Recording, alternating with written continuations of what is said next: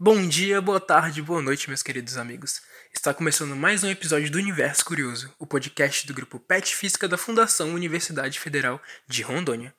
E nós temos como tema de hoje o imã. Roda a vinheta, Beds.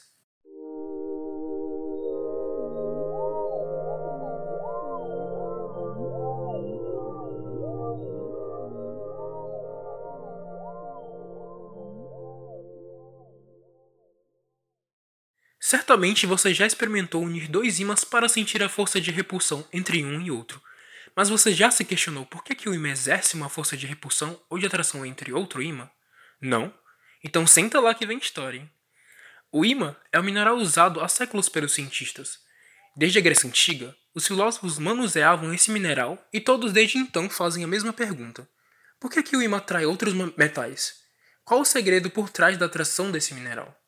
Bem, para ir direto à explicação, será necessário irmos ao mundo quântico. Mais especificamente, analisar o movimento dos elétrons na eletrosfera. Assim como o nosso planeta, o elétron gira em torno do seu próprio eixo e em torno do seu núcleo. Esse giro, ou spin, gera uma força de atração, como o nosso ímã.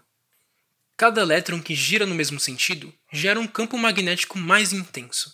Mas você pode se perguntar: por que então o ímã não atrai outros materiais além do ferro em Victor?